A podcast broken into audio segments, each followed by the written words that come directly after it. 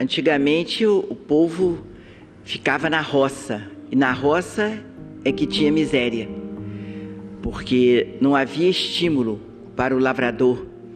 Então eles achavam que vindo para a cidade, para o lugar maior, eles iam ter trabalho, e seria essa a razão mesmo de ser, de ser cidade, saudar a roça para a cidade. Então, estava certo o que eles pensavam.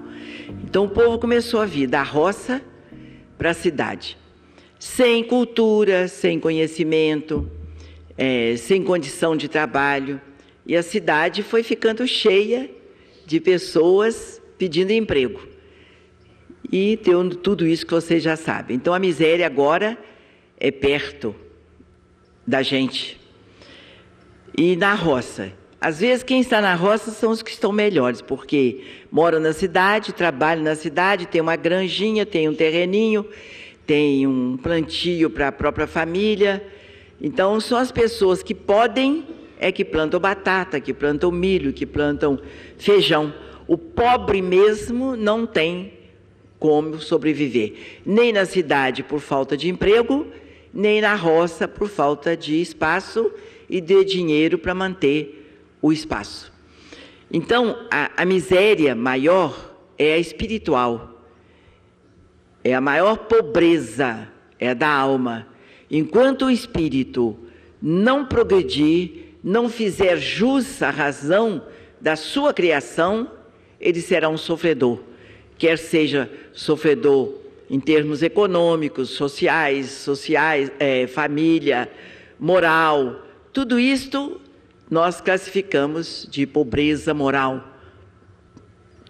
O que nós temos que fazer então? Voltamos a entender que sem a explicação, o entendimento do porquê estamos povoando a terra, para que nós estamos aqui, enquanto nós não entendermos que isso é uma mensagem de Deus, é uma mensagem de vida, Logo, é uma mensagem de paz e de felicidade. A mensagem de Deus é de paz, de felicidade para a sua criação. Então, o mundo precisa obedecer essas leis, as leis de Deus que regem os nossos destinos. Então, o mestre maior é Jesus, ele que nos apontou o caminho. Tudo mais fica em torno do, do auxílio de Jesus, é o missionário de Deus, nós somos os tarefeiros de Jesus, para fazer cumprir na terra a vontade de Deus, que é a lei do amor, do perdão, da solidariedade. São essas as forças que vão felicitar o planeta, vão felicitar o povo, vão felicitar as multidões. Por isso que o Espiritismo precisa chegar às multidões. É um trabalho nosso, de quem já viu a luz, de quem já ouviu a voz da espiritualidade, de quem já ouviu uma mensagem do mundo espiritual, uma mensagem que só a doutrina espírita nos dá. Se nós fizermos um trabalho de multiplicação, essas verdades vão chegar à multidão. Basta que você seja convicto, que você acredite no trabalho em que você está participando.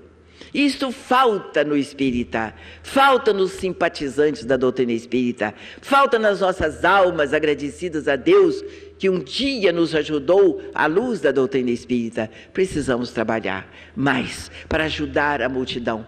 A ignorância é muito triste e maltrata muito. Eu sou muito grata a Allan Kardec, à doutrina espírita, porque antes dela, vocês todos já sabem da minha história, felizmente. Mas doutrina, antes da doutrina espírita, eu sofria porque os espíritos se comunicavam comigo. Ninguém falava o que seria aquilo, eram coisas. Depois da doutrina espírita, eu descobri que as coisas eram espíritos e viveram da mesma forma que nós estamos vivendo no corpo físico. Na época, então, espíritos sem o corpo físico. Eu passei a ser feliz. Quer dizer, que a doutrina espírita precisa então chegar à multidão, porque é só ela que vai curar o povo doente. Só doutrina espírita para desobsediar o Brasil.